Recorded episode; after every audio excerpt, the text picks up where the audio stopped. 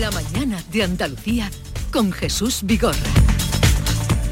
Y a esta hora con Mariló Rico, el día por delante. Mariló, buenos días. Buenos días. Esta mañana vamos a conocer dos datos muy relevantes para la economía. Por un lado, el ministro de Turismo, Jordi Herreu, va a hacer un balance sobre la recuperación de este sector que ya ha logrado levantar el parón de la pandemia y hará previsiones para este año. Y por otro lado, también el Instituto Nacional de Estadística va a publicar el dato de la compraventa de vivienda de noviembre. Todo hace pensar que continuará la tendencia a la baja en las operaciones por la subida de precios y el encarecimiento de las hipotecas. También seguiremos la evolución de la gripe en Andalucía, después de conocer que tenemos una tasa de incidencia de 622 casos por cada 100.000 habitantes. Aumentan los contagios, pero bajan las hospitalizaciones.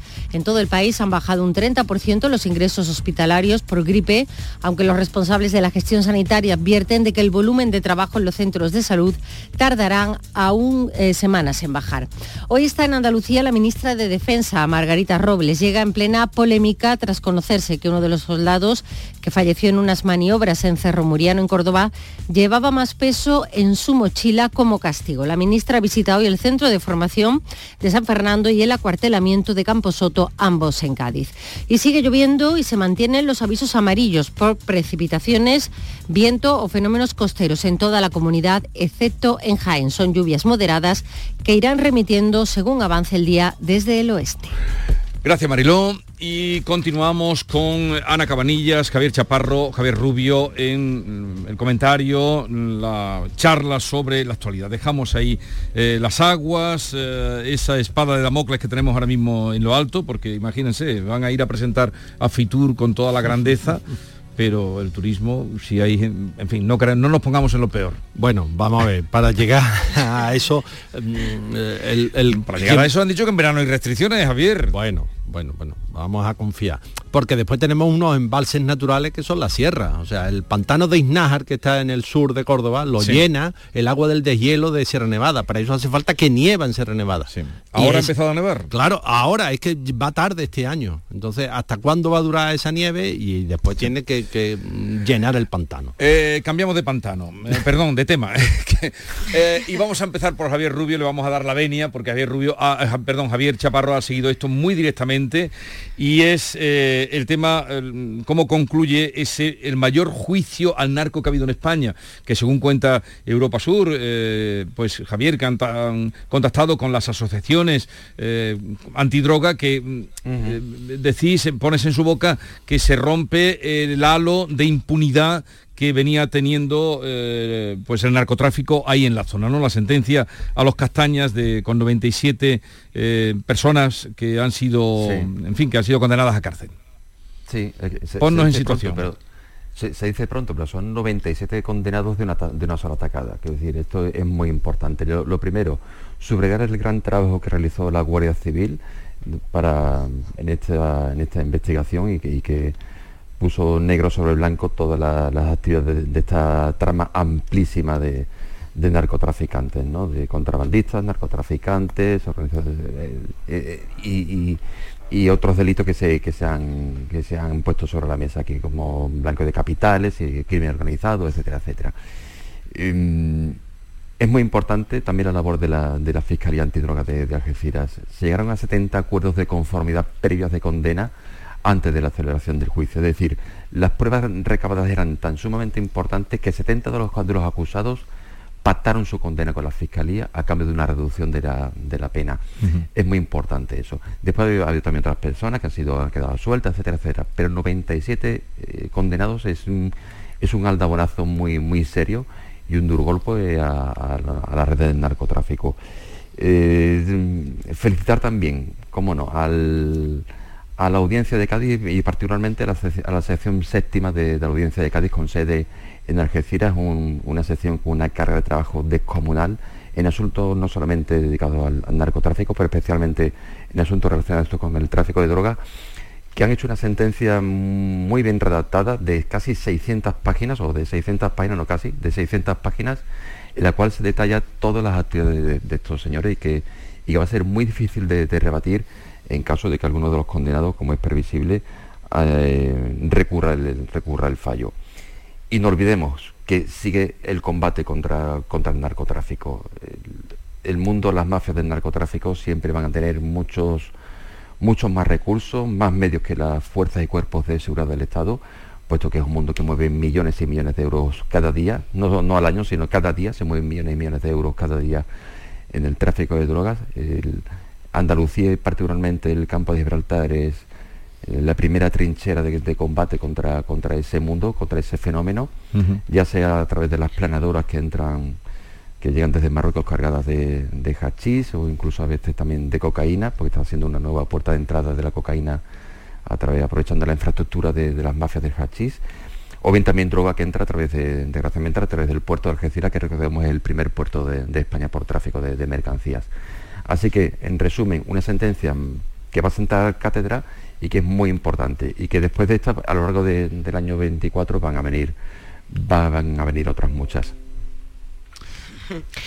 De, este, de, este, juicio, em, Chaparro, tú que te lo, te lo sabrás, pero eh, es llamativo porque es que empezó con casi 160 encausados, ¿no? Que, dice que el, juicio se tuvo que retrasar para buscar un, pabellón donde cupieran todos para juzgarle más a los policías que los escoltaban, ¿no? Más, em, fue, el que fue un despliegue logístico casi. sí, fue el paradigma de el, ejemplo de cuál es la situación de la justicia en, muchas en muchas zonas, ¿no? Este juicio se paralizó durante varios meses, como bien dice Ana, porque no había una sala habilitada para acoger a tantos acusados, tantos acusados, sus abogados, fiscales, policías, testigos, etcétera, etcétera, ¿no?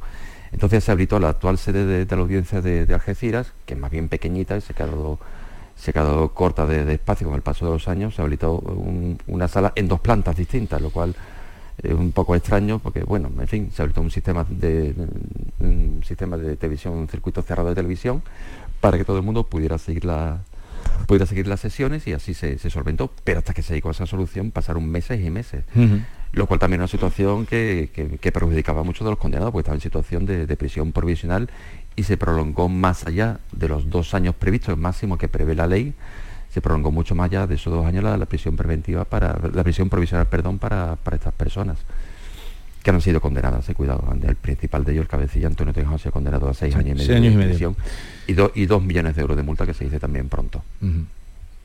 Y, no, yo me pregunto, Javier, cómo está ahora mismo la situación de la lucha contra el narco después de que se mm, disolviera aquella, aquel grupo operativo, bueno, no sé cómo se llamaba exactamente, ¿no? De la Guardia Civil, que, consiguió tantos éxitos en esa lucha que, a nosotros, a todos nosotros, a todos los ciudadanos, pues nos va mucho en ello, claro.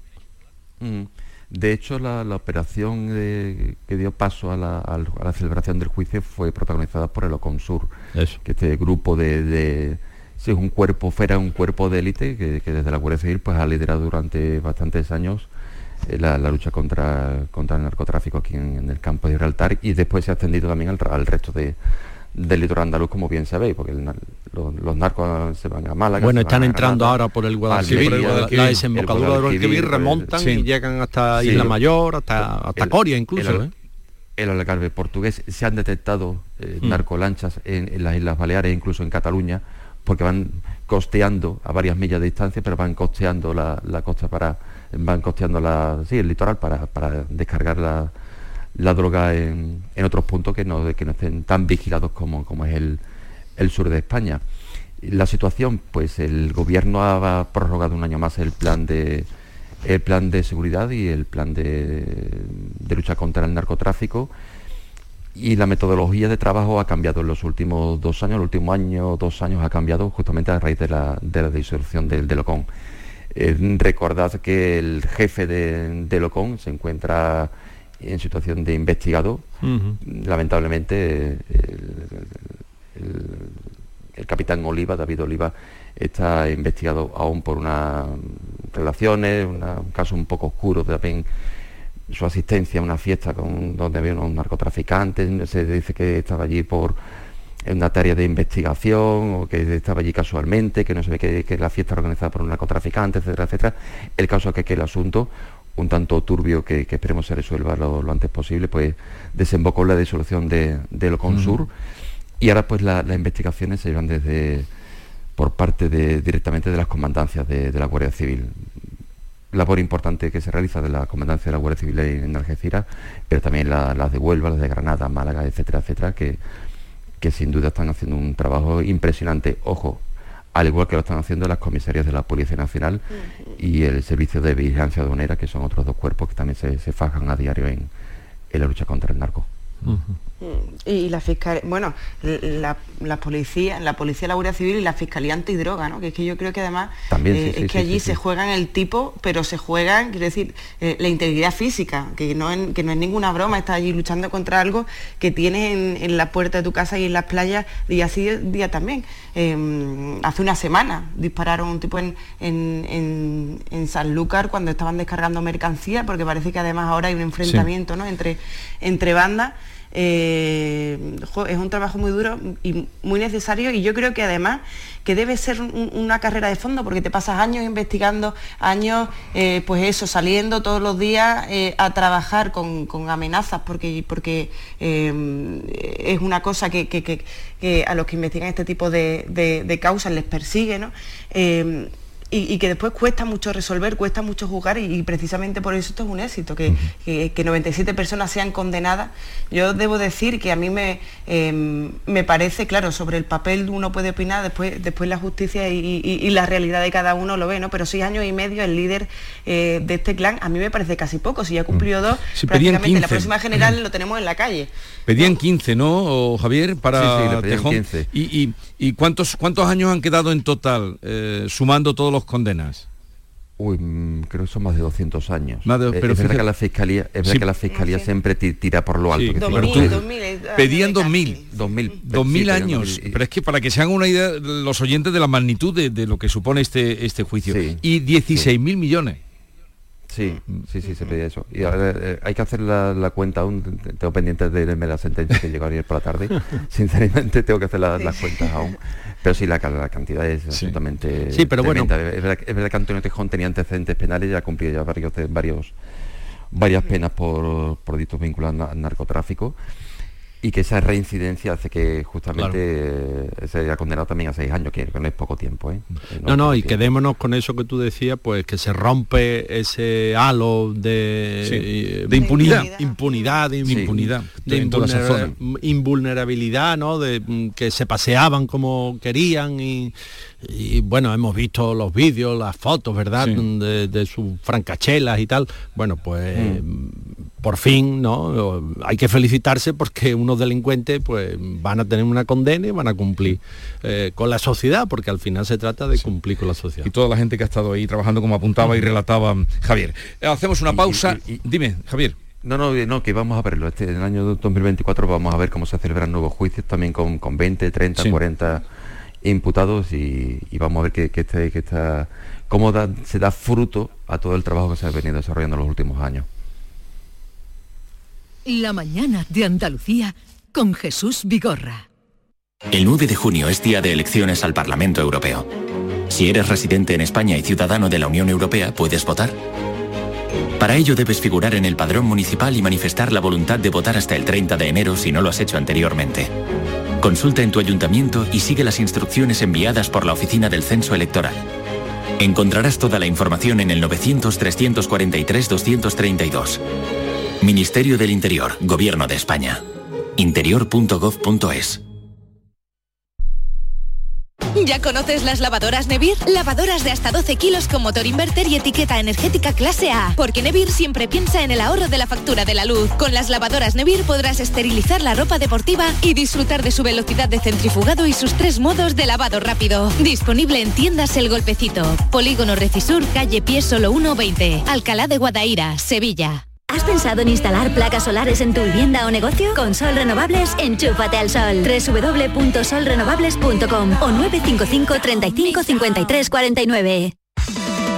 En Kia llevamos 30 años esperándote, porque mientras tú estabas rebobinando cintas con un boli, Kia Sportage no ha dejado de avanzar. Pero no pasa nada, llegas justo a tiempo. Kia Sportage, 30 años esperándote. Solo en la red Kia de Sevilla. Kia Movement that inspires. Con un rasca de la 11, siempre rascas algo. ¿Algo? ¿Y para ti qué es algo? Pues por ejemplo, unas risas, algunos buenos momentos y puede que muchos euros. Hasta un millón. Entonces dame un rasca. Con los rascas de la 11 puedes ganar momentazos y premios de hasta un millón de euros. Rascas de la 11. Rasca el momento. A todos los que jugáis a la 11, bien jugado. Juega responsablemente y solo si eres mayor de edad. Soy Luis Lara y te recuerdo que como siempre en la medianoche de los domingos te esperamos en el show del comandante Lara para divertirte y hacerte sonreír después del deporte. Y los domingos, a partir de la medianoche, el show del comandante Lara. Contigo somos más Canal Sur Radio. Contigo somos más Andalucía.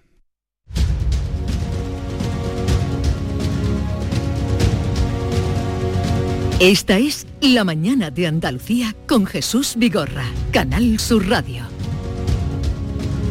Eh, finalmente, finalmente quedó aprobado en el Senado, pero era el Congreso quien lo aprobaba, la reforma de la Constitución muy bendecida por todos, el cambiar el nombre, que hay que ver también lo que cuesta cambiar algo, ¿no? El nombre de, eh, disminuido. afortunadamente. Han, tardado 20 años. Afortunadamente, que la Constitución no se puede cambiar. Mm, ah, sí, vale, vale. Eh, en una mesa así de tapadillo. Bueno, ponga ahí, niño, ponga ahí. No, no, no. Eh, se cambió ya ayer disminuido por persona con discapacidad, todo el mundo está de acuerdo, sorprendentemente vos bueno, mm, dice que estaba de acuerdo en el cambio, pero que no... Sí, pero su voto al final es negativo.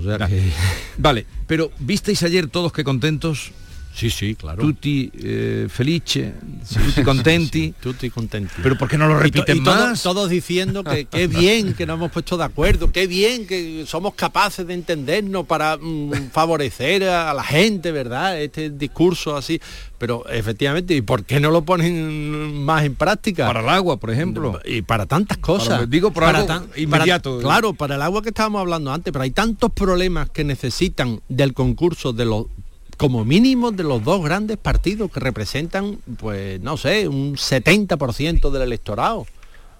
PP y PSOE tienen que ponerse de acuerdo en muchas cosas que hay que arreglar en este país y que no las arreglamos porque cada uno prefiere hacer la guerra por su cuenta. Ahora está en el poder el PSOE y se busca unos aliados mm, que no tienen la misma idea del país o la misma idea de la nación que, que, la mayoría de los ciudadanos en su conjunto. Eh, entonces, pues claro, suena un poco a, chiste, ¿no? Suena a chiste. ¿No te lo crees cuando ayer salían todos? No, sí, sí, me lo creo, porque suena a chiste, que digamos, qué bien, qué alegría, mm, qué bueno es que nos entendamos y después no hagamos nada o no hacen nada ellos por entenderse. Esa, es la contradicción eh, en sus términos, ¿no? Una incoherencia. y que además para cambiar, que es que no nos olvidemos que lo que ha cambiado ha sido una palabra, una palabra de la Constitución, eh, que llevamos con esto ocho años llevamos eh, viendo a ver eh, reclamando la intentos de reforma no reclamando, reclamando la llevamos sí pero ya el, proceso, parlamentario se ha abortado varias veces eh, pues porque algunos se han levantado de la mesa o porque el PNV o, se convocaban elecciones y pum, había que parar. más cambios en la Constitución, claro, abrir el melón de la Constitución es abrir la puerta a que pudieran darse, como efectivamente también se ha producido en este proceso, más enmiendas para que, para que se introdujeran más cambios que iban más allá de eso tan concreto que era retirar el término disminuido, ¿no? que es un término hiriente para, eh, para las personas con discapacidad, que es como ahora constará en la Constitución. Eh, pero efectivamente, en esta ocasión lo que ha pasado es que, bueno, esto es, que, es que es un oasis, o sea, es un oasis de acuerdo en mitad de, Vietnam, que es lo que es ahora mismo la política española, porque es que no es otra cosa. Eso fue lo que dijo eh, Feijó, un oasis en medio de la crispación. Eso dijo, fíjate, pues no lo había escuchado, no, le, no le copié. Él dijo un oasis en medio de la crispación y tú has dicho un oasis en medio de un Vietnam. Sí, sí, pero... es que, pero es que así, en esta ocasión lo que ha pasado es que PP eh, y, el Partido Socialista eh, inadmitieron todas las enmiendas que, se habían presentado, que eso también va a ir al Tribunal Constitucional. Eh, la rechazaron, o sea, negaron la posibilidad de que, de que se debatieran para evitar que esto fuera más y se, y se alargara y al final pudiera también ¿no? Esta, reforma que es una reforma mínima. Eh, de todas formas, los partidos, entre ellos el PNV, Compromís, que, han, que presentaron enmiendas por otra serie de cuestiones que también son de consenso, pero que en fin, que no iban al caso de esta cuestión, van a llevarlo al Tribunal Constitucional. Eh, y no está claro que el Tribunal Constitucional vaya a avalar este, este blindaje que han hecho el, PP y PSOE, ¿no? De la amnistía. tengo mis dudas sobre el Constitucional. Ya, ya, ya sé. Pero bueno, esto tardará, ¿eh? esto llegará dentro de años, que ya sabes. Pero dentro de eso, esto eh, es que es impensable que, pueda llegar a suceder, por desgracia, en otros ámbitos. Esto es que era una cuestión donde los colectivos estaban presionando mucho y todo había un acuerdo desde hace muchísimo tiempo. Eh, y aquí no es posible que haya acuerdo entre PP y PSOE, porque también tanto uno como otro tienen eh, el interés de conservar esa alternancia política. Y en el momento en que haya un gobierno de concentración, haya una aproximación eh, más allá del, consenso básico, pues ponen en riesgo convertirse en esa alternativa eh, a, lo que, a lo que ha habido en un momento dado. Eh, y, yo creo lo que pasa es que eh, esto debería aplicarse por lo menos a pactos de Estado. Pues bien, como decías, el agua o algunas cuestiones básicas, pero claro, en el momento en el que peso pacte más allá de, disminuido con el PP, a ver quién le sostiene a Pedro Sánchez y la Moncloa, ¿no? Es, un equilibrio difícil de mantener hay, cuestiones mucho más allá de, lo puramente ideológico, ¿no? Estás hablando de, ese acuerdo sobre el término disminuido, ¿no? Pero por ejemplo está pendiente de reforma en la Constitución también, ¿no? El sistema sucesorio de, la corona, ¿no? Que parece claro que a esta altura de, la historia todo el mundo está de acuerdo en que no debe tener prevalencia el hombre sobre la mujer, ¿no? Y sin embargo es un asunto que está pendiente, ¿no? Afortunadamente en, España tenemos muy claro quién va a ser la, sucesora de, la corona, ¿no? Pero imaginemos lo que, lo que hubiera pasaría si, si los reyes de, España hubieran tenido un varón, en fin, pues no hubiera planteado un, un deslate en pleno siglo XXI, ¿no? Pero es verdad que es posible que, sería necesario acuerdo en muchísimas otras materias, no solamente en torno a la Constitución, en torno a la renovación del Consejo General del Poder Judicial, en torno a la financiación sanitaria. ¿Quién no quiere una sanidad acorde al siglo XXI, moderna y bien dotada? Bueno, pues estos señores, ni PP ni PSOE, ni los demás partidos se ponen de acuerdo para arreglar el tema de la financiación sanitaria, que es completamente deficitaria. O de la financiación autonómica, por ejemplo. Justicia. Si hay 17 comunidades autónomas, si hay 17 comunidades autónomas y todas necesitan más dinero y, todo el mundo está conforme en que el modelo actual vigente está mal y no está adaptado a las necesidades actuales, bueno, pues vamos a, ponernos de acuerdo. Y Pero que resulta que nadie pone sobre la mesa, da el paso para decir, oiga usted, vamos a hacer esto. Es sorprendente. Y la verdad es que sí, la, que sí que no, que, asistimos todos como, bueno, es, lo que tenemos y, es, y es tristísimo. Mm. O se dan acuerdos como, o se dan acuerdos entre el gobierno, los sindicatos se quedan fuera de la patronal. Me, parece todo tan no sé, no, no, a veces no, no reconozco el, sitio en el que vivimos, ¿no? me parece que, la, que esa crispación que se da en la política o en otros, eh, no se da en otros ámbitos, ¿no? Y me preocupa que muchas veces pues se traslade, ¿no? Mm. Por cierto, que, el ahora eh, en el anexo que ha hecho al estudio sobre cómo votarían, eh, nueve de cada diez españoles lamentan la crispación. Claro, el otro 10% son los políticos que están crispando. 9 de cada 10 lamentan la crispación. Y viven, viven de alimentar, ¿no? Esa, esa pulsión. Me gusta la crispación. De, tensionar a la sociedad. Más o menos lo cuenta también en los ciudadanos a, Javier Cerca. Perdón, claro. no, no, no, digo que los ciudadanos vivimos con mucha más mm, tranquilidad, con mucho más sosiego, ¿no? Que, que la política, que es que además, mm, claro, con las redes sociales sociales y con la inmediatez que, nos desborda incluso a nosotros, a los periodistas, pues digo que con esta inmediatez mm, es constante la declaración, la, réplica, la contrarréplica, y, y, eh, de verdad no se puede vivir así. Necesitamos el, trazo grueso, ¿Perdón? las declaraciones de trazo grueso Sí, sí, claro, claro. en, la, cultura del tuit, la cultura de, dar una declaración tal.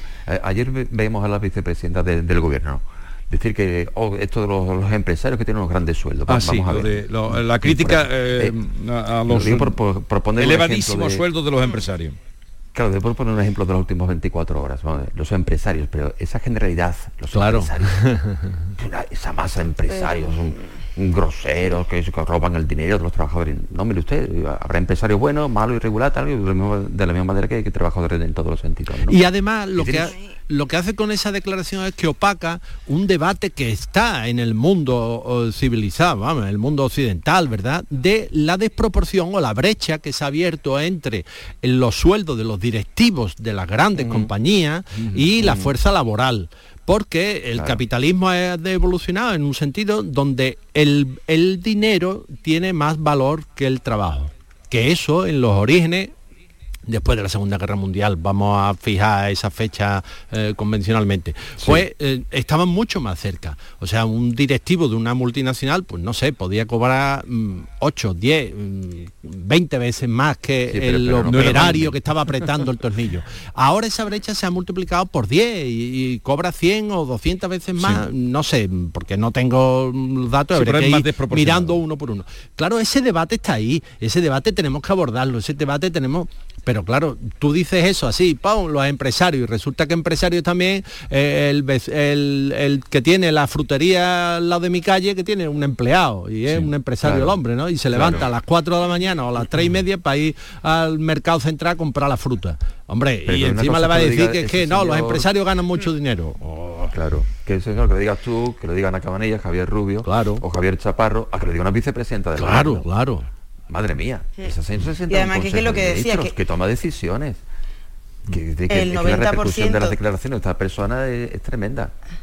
El 90%, como bien decía Rubio, el 90% del tejido empresarial de este país son autónomos, que es que no estamos hablando de grandísimos empresarios que están forrados, que están en el IBE, que es que esos serán, eh, que serán 50 en toda... Y, y después hay que pues diferenciar entre empresarios y directivos de empresas es una cosa muy, muy perimetrada, quiero decir que son nombres contados, que, eh, que, es un debate que está muy bien sacar la proclama, quiero decir, y, echarlo al monte como si fuera una cosa generalizada para al final hacer, intentar eh, entre los propios trabajadores crear mm, oposición o intentar dividir o intentar hacerte tú con la bandera de yo voy contra los ricos. Está muy bien, pero es que la realidad eh, no es esa, la realidad es, no es esa. Y, además es que estamos en un, en un discurso político y por parte de las personas ya que ostentan, que ostentan el poder eh, de eso, de poner a unos contra otros, ¿no? Cuando eh, yo creo que todo, yo creo que estamos en una época en la que necesitamos eh, un debate con más, con más sosiego.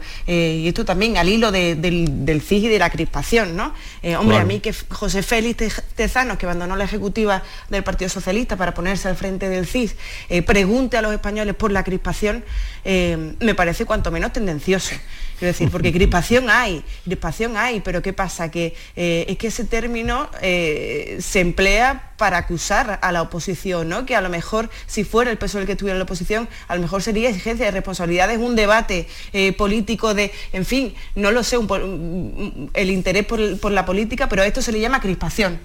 crispación sobre todo cuando estamos con, con un gobierno que, em, que dedica la mayor parte de su discurso a hacer oposición a la oposición eh, ¿Por qué le llamo No, es que hay que tener cuidado con, cómo se utilizan las palabras y con, y con cómo se pregunta y qué se pregunta. Bueno, no sé, Tezano ha preguntado por la amnistía, porque yo, que yo sepa no. Es decir, a lo mejor eso es también origen de lo que él llama crispación, ¿no? Eh, no lo sé, se me ocurre, eh, como tantas otras cosas, pero, eh, pero claro, preguntamos por la crispación así, ¿qué, qué pasa? Pues que, que, aparecen diciendo la oposición no hace oposición, sino que hace crispación. Yo me pregunto cuál será la manera buena de hacer oposición y de contraponer las ideas a, las que no, de las que te apartan, ¿no? O a las que busca ser una alternativa. No, no lo sé, igual Tezano nos lo cuenta en alguna de, su, de, su, de sus entrevistas, de sus sondeos. Por la amnistía no ha preguntado todavía así claramente a los españoles qué piensan ustedes de la amnistía. No. No, no, ni creo que lo haga. Eh, lo vamos a dejar aquí. Eh, que tengáis un buen fin de semana. ¿Dónde vas este fin de semana, Javier? Pues mira, voy a, un retiro. Con, ¿A dónde vas? no, no, no, es, aquí en, en Bormujo con Jacques Philippe que es un autor bestseller mm, de libros de espiritualidad, que él es de la comunidad de las bienaventuranzas, vive ahí en Francia y, viene a Sevilla y está todo el fin de semana. Así que bueno. ingresas hoy.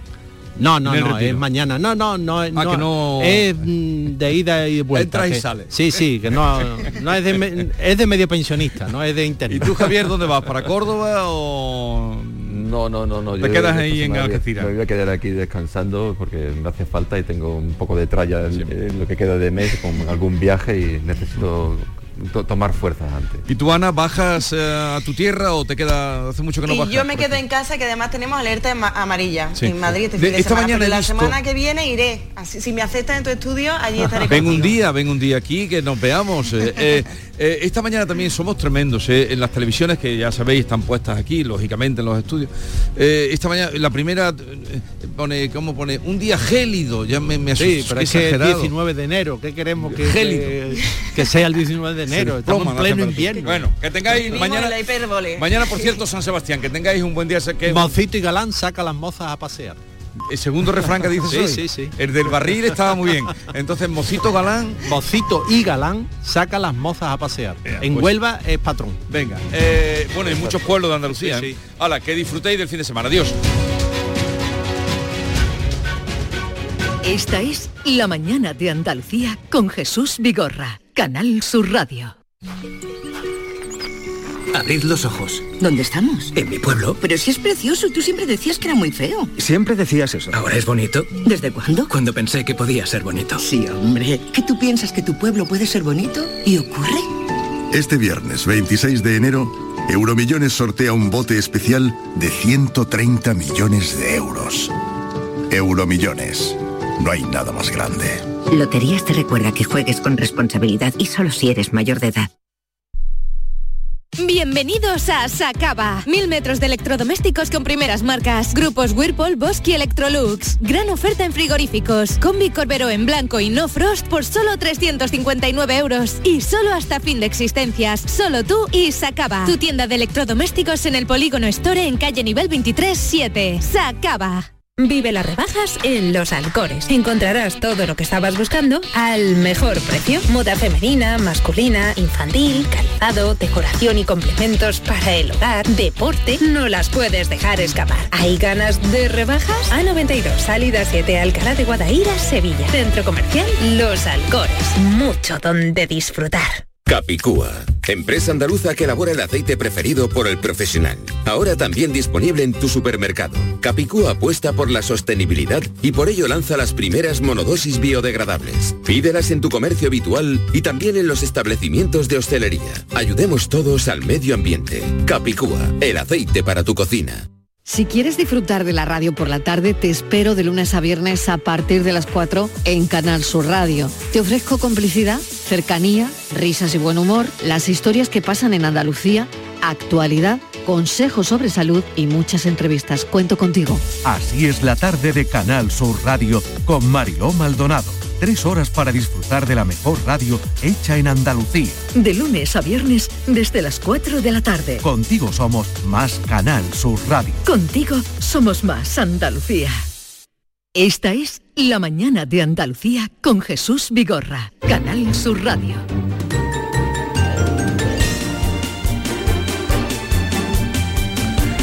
David Hidalgo, hoy tengo que empezar por ti porque eres el único que has venido. Sí, porque está la cosa que le pasa a la gente hoy. Parece que los viernes está el personal perezoso, ¿no? Ah, mira, ahí viene la primera. Mira, mira, mira, mira. mira. Maite Chacón, buenos días. Oye, cuidado que yo estoy Te ha ganado hoy la partida. David Sí, ha llegado ha antes. corrido, pero ¿sabes qué pasa? Que él baja corriendo por las escaleras. Yo venía muy cargada y he bajado por el ascensor. Pero cargada de qué? Veo que no, Abrigos, Eh, perdona, pero chaquetas. eso, eso es la edad, porque tú a por el ascensor, tú vas a por el ascensor todos los días, no digas que voy a bajado por el ¿Dónde, ascensor. ¿dónde, está, Calla. eh, Tú no ¿Dónde coges- está el libro? Tú no coges una escalera de... ¿El qué? El libro. Pues yo subo las escaleras siempre y bajo, siempre que puedo. Sí, es bueno, Maite, debería coger Es más bueno, la escalera. dicen. es Yo bueno tengo escaleras en mi casa, estoy harta de subir y bajar escalera todos los días, así que no me, Eh, que no me deis el- lecciones. ¿Qué libro? Pero no existe el libro este de no soy una deprimida. Sí, ah. Estoy deprimida, no, soy una. Nos la han mandado en PDF, la editorial es tan fatal, ¿eh? Nos mandan un libro ya en PDF, ni Pues no ni será que salen libros eh, salen libros a todas horas. Eh, Bea Rodríguez, hola, eh, Yolanda no viene hoy. ¿O sí viene? No, no viene, no viene. No viene. Vale, vale, vale. Ya estamos completos. Ya estamos todos. Ya estamos al completo. ¿Podemos empezar? Podemos cuando empezar. quieras. El show debe continuar. Cuando tú quieras. La Sociedad de la Nieve, la película de Bayona, nominada a Mejor Película en Habla No Inglesa en los premios BAFTA. Eh, Oppenheimer se perfila como la favorita en esos premios. ¿Cómo lo ves? Eh, lo veo un poco más complicado. Eh, Sabes que el martes sabremos si finalmente la Sociedad de la Nieve es nominada a los Oscar eh, como mejor en- película de habla inglés. Eso, eso será el pero martes pero que a ver, viene. ¿en los Oscar entra por la propuesta española o por la vía de películas que concurren No, no, no, película. eh, Él tiene, además la Sociedad de la Nieve tiene tres nominaciones más a los Oscar? a los Oscar, prenominaciones. Eso hasta el martes no se sabe exactamente las nominaciones Pero definitivas. la película que ha propuesto España no es esta. ¿Cómo que no? Ah, ¿Cuál, cuál va a ser si no? Claro, la Sociedad de la Nieve. Creí que era es. la de las abejitas. No, no, no, no, no, es la Sociedad de la Nieve. Y, y entonces, allí, eh, que que es lo que yo mm, vengo repitiendo desde hace un tiempo, allí no tiene que competir con Anatomía de una Caída, la película francesa, que no fue elegida para representar a los Oscar, pero aquí sí. Amigo En los mío. BAFTA sí. En los BAFTA sí. Los BAFTA es eh, los premios de la película de los del cine británico y en la mm, las películas de habla no inglesa están el documental 2010 en Mariupol, están Vidas pasadas, La Sociedad de la Nieve, La Zona de Interés que se estrena hoy, por cierto, en, en España. ¿Y qué referencia tiene de esa peli? La zona de interés, hombre, está basada en la novela de Martin Amis, que Sí. cuenta la historia del director de Auschwitz que vivía en una casita fuera, un poquito fuera de las murallas de Auschwitz, con su familia allí como si no pasara nada. Con su mujer y sus hijos, viviendo una vida absolutamente normal, con el campo de concentración a pocos metros. Eh, lo que plantea Glesser, que es el director Sí, de la película, Me han hablado, de- me han hablado de Sí, esa película eh, es- bien. en sí, ningún momento recuerdo. hay ningún plano de Auschwitz. Ellos, la familia, bueno, un- hubo un momento en que la mujer se entera de lo que pasa detrás de los muros. Em, pero ellos llevan una vida absolutamente normal, de una familia Sí, normal sí. que se quiere, No le se llega- padre. no le llegaba el olor ni Sí, nada. Mm. hombre, el olor sí, claro, el olor llegaba y el humo se veía. Vamos. Pero no hay, la película no tiene ni un plano del campo, de dentro del Qué campo. bueno. Mm. Qué original. Y, la, y eso es una, está basada en la novela de Martin Amis, de la que solo recoge um, el, el arranque y el, el título. Luego la novela se desarrolla por otros derroteros. Pero bueno, llega, llega esta película que también está nominada, es decir, que tiene, lo que quiero decir, resumiendo, que tiene dos grandes competidores para conseguir el, el BAFTA, La Zona de Interés y Anatomía Oye, de una se, caída. se me ocurrió un chiste sobre los pre- premios BAFTA se llama, ¿no? Sí. Imagínate que los premios BAFTA se los dan todos a la misma película. Cuando el ganador sube, la letra dice, ¡BAFTA ya! De tanto premio. Madre mía. ¿Y ahora qué hacemos? Madre mía. A nadie se le ha Es que ocurrido, ¿eh? No sé A cómo se dice Tú te estás postulando ya para otro programa, No sé cómo ¿eh? se, no sé- cómo- no sé cómo se dice basta ya en inglés. Stop it all. No tiene nada que ver. Stop is enough. enough is enough. el chiste no vale. Enough No, pero si se lo ganara, por ejemplo, Bayona, y dijera, ¡BAFTA ya! Hombre, ¡BAFTA ya! Está muy graciosillo. Por cierto, ha circulado por hoy un vídeo, hablando de la Sociedad de la Nieve, en el que un esquiador se encuentra de pronto con los restos del, del avión siniestrado, claro, todo falso, en Sierra Nevada. Ay, lo he visto, sí, sí. ¿Lo has Y, y- visto? y da la noticia eh, diciendo que allí hay un avión Que estrellado. no, no, él primero se asusta, se mete dentro y se da cuenta, claro, que aquello es un El decorado. Cetur se ha dicho que no, que los restos están retirados, que es un vídeo antiguo de cuando Ah. empezaron el Vale, vale, vale. Pero aún así deberían quitarlo, hombre. no Está muy bonita Sierra que lo han Nevada. quitado. Eso, que, Ya. han tardado en quitarlo. Que Está- no han tardado que en lo- quitarlo. que el Criticón, es además. El vídeo tiene dos años, Ah, David, entérate Criticón además de gracioso. Pero Mayra, no te explicas bien. A ver, avancemos que nos quedamos luego Explícalo cortos. Yo quiero contar lo mío, ¿eh? No es Kiko por nada. Rivera. Perdona, ahora voy Por yo. eso, ver, tira ya. Ahora voy yo. La chirigota de Kiko Rivera la tenemos. Bueno, ha salido una chirigota que son todos Kikos. Sí, pero no es él. eh, o sea, Ya lo sé que no sé él. Que lo canta él. Pero es una chirigota sobre él. Pero la chirigota es de Antoñito Molina. Es un cantante. Antoñito Molina, que ha sacado esta chirigota. El niño de la Isabelita. una canción, tú dale soniquete que tú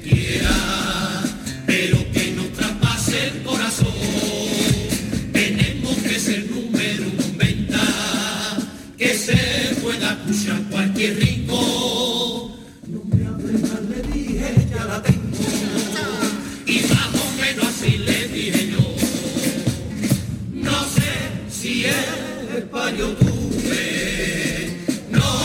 Bueno, la chirigota eh, son todos clavados a Kiko Rivera, llevan, bueno, el, eh, la forma de vestir que él tiene, ¿no? Así muy de DJ, con su barba y mm, se meten, bueno, hablan de Isabel Pantoja, de Paquirri, dan por todos lados Kiko, pero Sí. lo más curioso de todo esto es que esta chirigota de Rota ha recibido la felicitación del propio Kiko Rivera, que lejos de enfadarse, se ha mostrado muy contento con la ocurrencia y le ha dedicado un, un mensaje en Instagram ha puesto este señor, Antonito Molina y su chirigota me han hecho reír carajo. Y eso es lo más bonito de esta vida, saber reír. Gracias Molina por tenerme presente y viva acá y su carnaval. Me parece una reacción Pues muy... sí. Es la mejor reacción que se puede Hombre, tener. te Hay que to- hay que tomárselo con humor. eh, lo que no puedes hacer es enfadarte. Que te Y enfadas, dan Antonito, mal. Antonito Molina, que debe ser su amigo, le ha puesto, eres muy grande, Kiko. Así Ea. que, bueno, no creo que llegue muy lejos esta chirigota, pues no es de, la- no es de las más nombradas, pero sí que ha llamado la atención por su tipo, por su estilismo, claro. La reina Camila, la princesa Ana, Eduardo de Edimburgo, los sustitutos de los compromisos institucionales del rey Carlos III y del príncipe. ¿Y esto de qué va? Claro, es que el otro día estuvimos aquí contando eh, que operaban a Kate, que ya la han operado, que operaban a Carlos de la próstata, pero nadie se preguntó quién les iba a sustituir. Y eso es una cosa muy importante, sobre todo al rey. Mientras los operan. Claro, y sobre todo el periodo de, de convalecencia. Bueno, para eso eh, está mm, una ley que está todo pensado, una ley de 1937 para eh, en estos supuestos decidir quién va a sustituir eh, al rey o al príncipe Guillermo, porque el príncipe Guillermo también estuvimos contando que se iba a quedar todo el tiempo con su mujer, pues cuidando de ella. Oye, pues que las dos principales cabezas de la monarquía roma, eh, de la monarquía eh, inglesa no, no van a estar. ¿Pero han Bueno, contratado unos dobles o...? no, Ah. déjame que cuente. Vale, vale. Esta ley de regencia establece que si no estaban Carlos ni eh, Guillermo, quienes iban detrás eran el príncipe Harry, el príncipe Andrés y la hija mayor de este, que es la princesa Beatriz.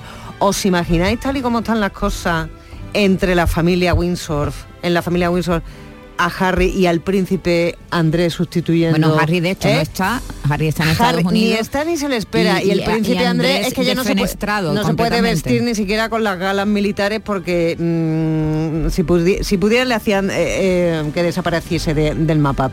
Bueno, no hay ningún problema porque como esto ya lo habían pensado, eh, cuando Carlos coge la, la corona, eh, deciden que sea, en caso de que no puedan asistir a sus compromisos el rey o el príncipe, la princesa real Ana, que es la hermana del rey, y el príncipe Eduardo, que es el hermano del rey. Así que está todo, ¿Y eso todo eso a quién arreglado. le importa? Eso le importa a los ingleses, a nosotros, ¿A- a mí? ¿A toda mí? la prensa española, que le importa mucho menos la chirigota de esa tuya que tú traías ahí, ¿eh?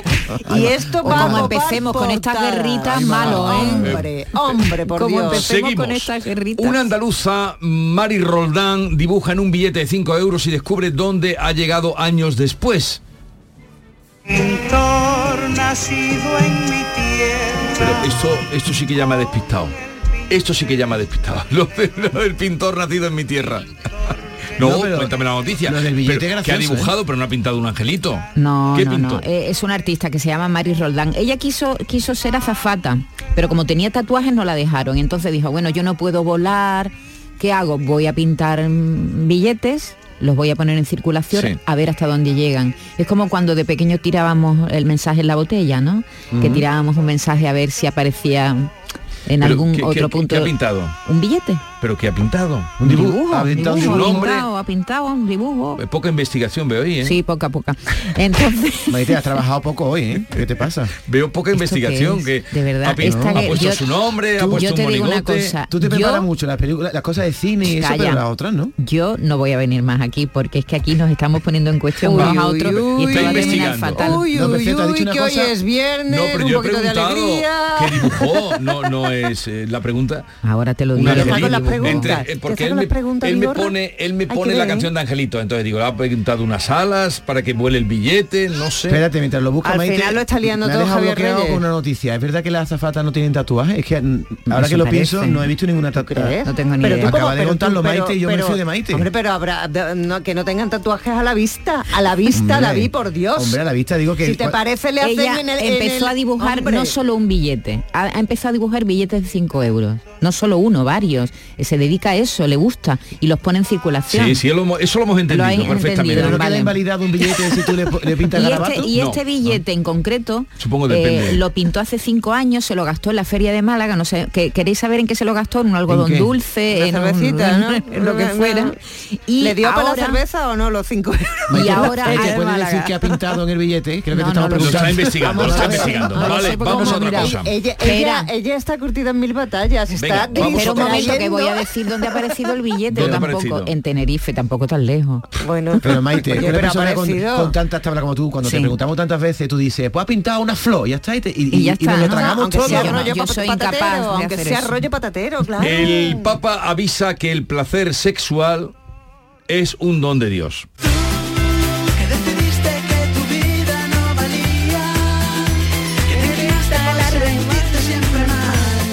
Pero, David, ¿esto qué novedad tiene? El placer sexual. Perdóname, perdóname, que lo diga el Papa. El titular de esta noticia sería Francisco, dos puntos. Placer sí, lujuria no. Esto lo ha dicho el Papa, ¿eh? Ha dicho en una conferencia que ha Pero dado. eso es lo que llevan diciendo siempre la iglesia, Ah, lujuria, bueno, ¿no? Yo al Papa no. Hombre, la- no, no, perdona. Por favor, la lujuria es un pecado capital. Lujuria Sí. no, pero placer sexual sí. Ojo, yo eso al Papa no se lo he son escuchado dos cosas diferentes, ¿no? Entonces ha dicho el Papa Francisco que el placer sexual es un don de Dios. ¿eh? Dice que en el cristianismo no se condena el instinto sexual. En un libro de la Biblia, El Cantar de los Cantares, es un maravilloso poema de amor entre dos novios, dice el Papa. Y sin embargo, esta hermosa dimensión sexual no está exenta de peligro. Y es, do- es donde él ya habla, habla del vicio, de la contaminación del vicio y explica qué es la lujuria. A ver, ¿puede definir la lujuria, Maite? Es un pecado capital. Sí, pero ¿qué es la No, lujuria? esa es tu noticia, déjame, que yo No. estoy buscando a ver el Pero billete. es que hoy estáis, Bueno. eh, voy a cerrar el kiosco. La ¿eh? lujuria, según el Papa, es el demonio particularmente odioso. demonio hecho carne. Saquea, roba, consume deprisa y juzga aburrido. Y el sexo, ojo, si no se inscribe en una relación y una historia en la que dos individuos lo transforman en una danza amorosa, Qué bonito. se convierte Dios. en una cadena que priva al hombre de libertad. Hay que ver cómo está el Me Papa, ¿no? este Papa. Hombre, no hemos tenido un Papa como este. No. ¿eh? Las cosas como son. Entonces el Papa puede tener sexo con otra persona? No, ¿no? No dice El que Papa no. Obviamente el no. Papa no. Ah, que tiene, es casto. Obviamente Claro. no, Pero no, porque está el voto de castidad. Y, y- Pero antes de, y ese es cura, antes de ese cura a lo mejor ha conocido una, una señora, ¿no? Pero es que No no, sé por qué lo digas de de esta manera. David. Porque habla con tanto conocimiento que digo, este algo sabe. Lo, dice todo con mucha... Es el Papa, menos más que no sabe es sobre la Biblia, ¿no? En fin, titular, lo dije, estoy, me, me estoy liando. Francisco, dos puntos. Placer sí, lujuria no. A mí me gusta mucho la lujuria porque me gusta pecar. ¿Eh? ¿A ustedes nos gusta pecar de vez en cuando? La gula. Maite, tú peca de gula una vez. Oye. aquí somos todos pecadores. ¿Por qué la Pecador de la gente, pradera. Bea, ¿por qué la gente hace cola? Se pregunta Bea y ahora supongo que tendrá respuesta. ¿Por qué la gente hace cola para subir al avión si los asientos están numerados? ¿Qué es eso de que se tendrá, digo yo que tendrá respuesta? Pero vamos, está- es verdad que estamos hoy. está puesto en Pero pregunta. por Dios, Jesús, ¿cómo no me lo voy a saber? Pero está- ¿Cómo por eso no me está lo en pregunta, ¿por qué la gente hace cola para subir al avión si los asientos que me está chivando Javier Reyes, cito la fuente, que el Papa Francisco sí tuvo novia. No sé dónde lo ha sacado, Oh, pero él está completamente seguro, sí, ¿Sí? ¿no? Vale. Luego, lo- luego lo Tiene contrastamos. una entrevista, era novia del Papa, Vigorra, ve buscando. que el tema, de, el tema de, de hacer cola para subir al avión lo asientos. A ver, aquí todo el mundo se ha montado en un avión, Mira, ¿no? per- perdona, vida, ¿no? permíteme Claro. un inciso. Eh, perdón, eh, porque es que aporta, aporta. Una oyente, eh, fiel oyente nuestra, me dice que pintó una obra de Monet. Supongo Gracias. que sería Gracias. una, una alusión, porque no pintaría tal cual la obra de Monet, ¿no? ¿En un billete de 5 euros cabe un cuadro de Monet? Bueno, un fragmento una- un sería. fragmento, una alusión. O sea, que ya está aclarado. Ya está aclarado. Continuemos. Venga. Si se Eh, encuentra un billete de 5 euros o 10 o 20 con una obra de Monet, sepan que es de Mario Bueno, Roland. Si habrá, algún pin- día habrá triunfa- pintado mucha, mucha. Pregúntame otra vez, que ya se me ha olvidado.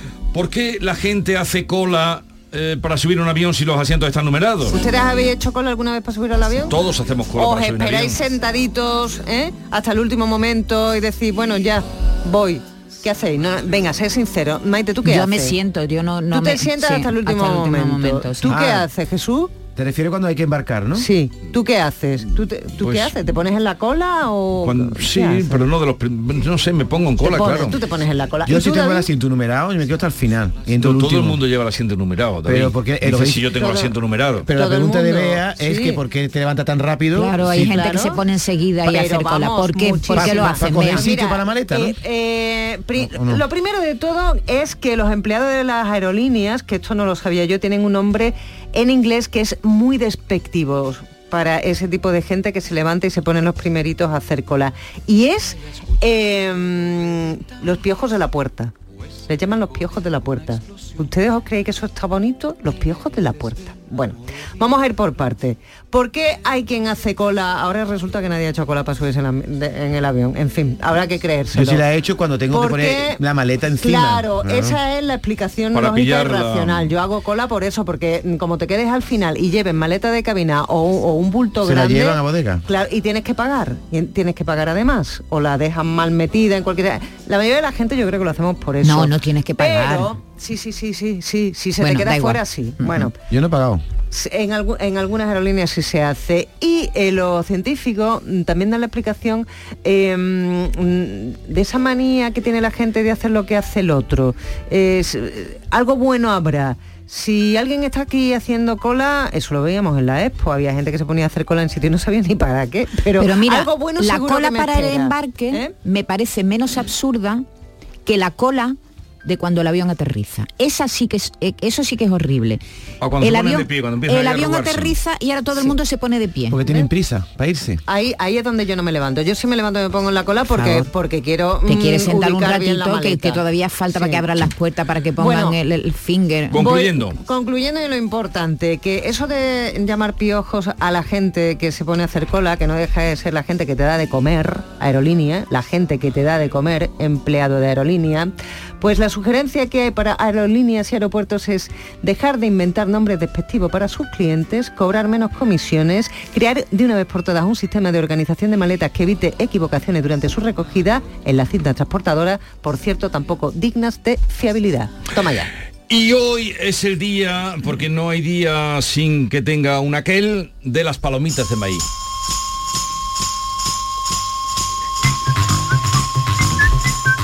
¿Os acordáis de esta canción? Hombre. Bueno, esto no es canción, es música. Pero, Pero has cogido una, inversi- una versión... A ver, dale, dale.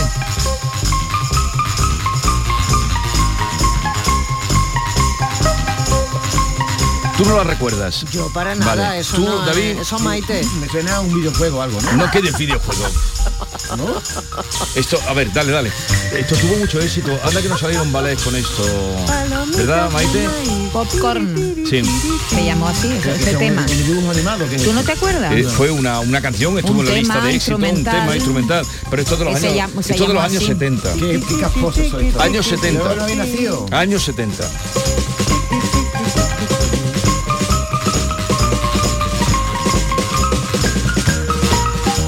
Y ahora que me cuento de las palomitas de maíz. ¿Qué pasa? Que no Ah, hombre, alguien tenía que contarme algo, es el día de las palomitas. Ah, viene por lo de la dieta, por lo de los chicles. Sí, bueno, sabes que se han encontrado. Se tendrá que un maíz que con un chicle de gorra. Vamos a ver, Qué vamos, mal, vamos a ver. Pero- organizado. Vamos pero, a ver. pero esto es Hoy, Javier Reyes que la David, está liando hoy. No, no, él está muy en su él está muy en su sitio Dios porque mío hoy hoy es el día de las palomitas de maíz. Él está perfecto. No, digo tú, que ¿por qué preguntar ahora por un chicle? ¿Qué, qué tiene que ver? Sí, porque la, Porque- la- la noticia Cuéntaselo. era el chicle, en realidad. La noticia era el Hoy chicle. es el día de la falta de trabajo. No, de no, de la falta de concentración. Hoy es la falta de concentración y de trabajo. Venga, cuéntalo del ya chicle. es viernes. Bueno, pues... eh, ya ¿Viernes se- o voy a dar yo a vosotros? Ya se sabe, ¿no? Hay chicles, se han encontrado chicles de resina desde hace más de 10.000 años y gracias a esos chicles se ha recuperado eh, que se han recuperado en la costa de Escandinavia, a los investigadores han estado ahí estudiando la dieta eh, que tomaban estos masticadores de chicles. Pero vamos a ver, chicle pe- Chey. pero, vamos a ver, ¿cómo que había que masticaban chicle hace 10.000 sí, años? 10.000 años. Pero sí. no sería chicle, Había sería otra kiosco, cosa, ¿no? Había kiosco en Había kiosco. Era, era bazooka. Había huevos Era fritos de, eso, de goma. Había peta, petaceta y todas las cosas. Los, los hombres de Pero, pero a ver, Maite, esto te lo has sacado de debajo de... ¿De dónde? ¿De dónde? debajo del sobaco, vamos. De 10.000 años revelan la dieta de un grupo de que come chicles. Perdóname, 10.000 eh, años de De chicles. resina. Vigorra, si la noticia de Maite no tiene interés, pasa la mía que sí lo tiene. Vale, venga, vamos a tu, tu- tu noticia. Eh, bueno, está ya dicho lo del chicle, que Gracias, había chicle eres, 10.000 un gran amigo. Te he quitado un peso, Maite. Háblame del DIU, del DIU para hombres. Pregúntame, pregúntame. Pregúntame, ¿Pero qué es esto del DIU para hombres, David? Lo a contar. Bien. Muy. Esta canción también tiene sus años, ¿eh? Esto de- Bea tampoco la conoce. Esto era de... ¿Esto? ¿De quién era esto? De... Mm, No sé, no me suena para nada, es la Ah. primera vez que la escucho. Semen Up, se Semen Up. este grupo. Bueno, pues de semen vamos a hablar, de cómo se bloquea el semen, porque han hecho unas pruebas en Australia y ojo que llega el primer gel que bloquea el esperma. ¿eh? Una empresa de biotecnología ha desarrollado una alternativa a la vasectomía. Es un gel. Es un gel que No se es, una- no es un alambrito No, ¿eh? es que un duele gel- un montón cuando lo ponen. Es un gelecito. Es un ¿eh? gel, se llama Adán. Hay que ¿eh? ver. Como el primer hombre. Se inyecta en el escroto. Ah, cuando- ah, hay que Ya inyectarlo. eso suena un poquito. se lo clavan. Hay que No inyectarlo. sois tonto que eso no duele, más duele una vacuna. Te, te inyecta el gel en el escroto Sí. ¿eh? y lo que hace que a los 30 días de su inserción eh, eh, elimina los espermatozoides que van Ah, muy por el bien, conducto ¿Pero para cuánto tiempo Do- deja? dos años. Eh, Los efectos duran dos años del gel. Tú te pones Bien, el gel, pues cuando te hagas la prueba vienes y lo cuentas. Bueno, cuando pues, te inyectes tú en el pito, vienes y lo cuentas. una cosa. Eh, eh, va a venir aquí inyectándose ahora con el, él Yo mi en su escroto, casa. mi escroto ya lo tengo trabajado porque tengo la vasectomía hecha, querido, pero si tú necesitas, échate el gel y bueno, lo que hace es eh, que, eh, a ver, se inyecta el hidrogel, para no equivocarme, ¿no? Yo ¿No digo te que- lo has preparado? Sí, está subrayado. Se inyecta un hidrogel en los conductos deferentes, ¿vale? Y el par de tubos del aparato reproductor masculino transporta el esperma maduro y entonces lo que tú expulsas ya no lleva espermatozoides. Va desactivado. Se ha desactivado y es un gel muy Se ha, bueno. se ha cargado a todos los espermatozoides, ¿no? La- El que no entiendo es otro que están estudiando ahora que se aplica sobre los hombros. Digo que tendrá que ver. Un gel. ¿No será sobre los hombres? hombres, claro, David. No serán los ¿Llevan la hombres. gafa de cerca? Siempre, siempre estoy hablando de los hombres. Está hablando de los hombres. Pero como un gel anticonceptivo se aplica en los hombros y ya no Porque tiene serán los hombres, no serán los hombros. no, no. No, no, se aplica sobre los Anda hombros. ya, ¿cómo va a ser eso? Sí, sí, sí, que sí. no, que eso es una A ver, errata, Se aplica en, en los hombros y en la espalda una vez al día. Hay que contrastar Pero esa ese es otro, información, otro ¿eh? Hay una millonaria austriaca que anda buscando a 50 personas para repartir la fortuna heredada, heredada de su abuela. Digo, ¿Qué es esto? Digo, digo. Estas son las noticias que te hacen creer en el mundo y te hacen creer en el ser humano. Resulta que esta mm, joven, podríamos decir, tiene 32 años nada más, se llama Marlene Elgerhorn eh, y se está hablando mucho de ella porque ha recibido en herencia casi 4.000 millones de euros y ella dice que no quiere ser tan rica, que ella con 100 millones ya tiene para toda la vida. Yo con menos, eh, te lo aseguro. Y pone esos 3.900 millones de euros al servicio de 50 personas que presenten buenos proyectos para cambiar la humanidad, para que tengamos una vida mejor, para transformar este mundo en un mundo mejor. ¿Qué os parece? Y además, encima, critica que la hacienda pública austriaca, porque ella es austríaca, es descendiente, por cierto, del fundador de BASF, de la, de la química, de la Mm. industria química esta, ella critica que, que, mm, que el fisco no, no le quiera cobrar impuestos a las grandes fortunas, o no se les cobra impuestos, o se les cobra poquito a poquito. Y dice que también esos 25 millones de euros que ella tendría que apoquinar en impuestos por la herencia, que también lo ponen al servicio de esas personas Lo que, que, yo no presenten entiendo es los cómo mejores los proyectos. ricos no hacen eso todos, ¿no? Ya, pero ese es otro tema. Te lo llevas a la, te, te llevas a la tumba el, el dinero, ¿no? ¿Por qué no, hacen todos eso? ¿Por qué no hacen? la- Porque la tienen gente- herederos. ¿Por qué ¿Te tienen- parece poca Bueno, motivación? perdona, tú le puedes dejar a tus herederos una cierta cantidad para que Ayer vivan hablábamos holgadamente, pero si estamos hablando de de, Lilian miles de millones, sí, eh, sí, sí. vi- lo vi, te hice caso y, me, me- me tragué enterito tre- los tres El capítulos documental. y efectivamente cómo se puede tener tanto dinero. Tanto dinero. Y no hoy es de eh, vísperas, hay un refrán que dice por sus vísperas les conoceréis de eh, la fiesta de San Sebastián, que son fiestas patronales en muchos pueblos de Andalucía, bueno, de toda España. Especialmente en, Torbi- en Torbi- en Torbiscón, ¿no? Sí, bueno, es el, los- las fiestas, las fiestas patronales de Huelva. Y este viernes 19 de enero arrancan los conciertos. Esta noche abrirá la programación la banda madrileña Los Secretos a las 10 de la noche en el Parque Alonso Sánchez. Y también a las 12 y media llegará el turno de punto y seguido, que lo que hacen son versiones de los éxitos nacionales e internacionales de los años 80 y 90. Y mañana comienza, bueno, las fiestas, las fiestas de patronales de, de Huelva. Hoy con conciertos, con mucha música. Yo tengo otra fiesta, Vigorra. Hoy, viernes, habrá repique de campanas en Torbiscón, porque son las fiestas patronales en honor a San Antonio Abad. Tapeo en la plaza, charanga, Pero vamos a ver, San. Antonio Abad fue el día 17. ¿Dónde Bueno, vas tú ahora con San Antonio Abad? Pero hoy San Sebastián Abad. se ha pasado el viernes porque los viernes un día muy especial. Oye, que esto es una tradición que hay en Torbiscón desde el siglo XVI, ¿eh? que ceban cada año uno o dos cerdos procedentes de las mandas, en los llamados marranicos de San Antón. Después se sortean en la fiesta y ya tú con el cerdo haces lo que quieras, o lo conviertes en mascota, que hay gente Sí. que tiene cerdo vietnamita de mascota, y hay, gente que lo- se lo come.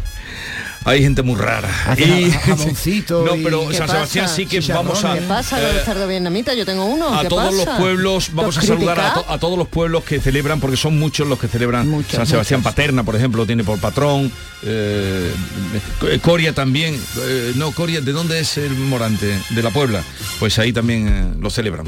Adiós. La mañana de Andalucía con Jesús Vigorra.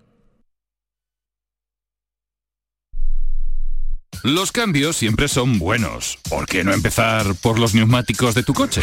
Por eso en Automares tenemos el 2x1 en neumáticos de primeras marcas para todos los vehículos, de cualquier modelo y de cualquier marca. Ven a visitarnos a nuestros talleres de Automares. Estamos en su eminencia, Bellavista, Tomares y Huelva. Automares, servicio oficial en Sevilla. Centro de Implantología Oral de Sevilla, CIOS, campaña especial 36 aniversario. Implante, pilar y corona, solo 600 euros. Llame al 954 22 22 60 o visite la web ciosevilla.es. Estamos en Virgen de Luján 26, Sevilla. Recuerde, solo 600 euros. Van a dar las 10 de la mañana y ya están abiertos nuestros concesionarios Kia. Si no está en Kia, es que no existe.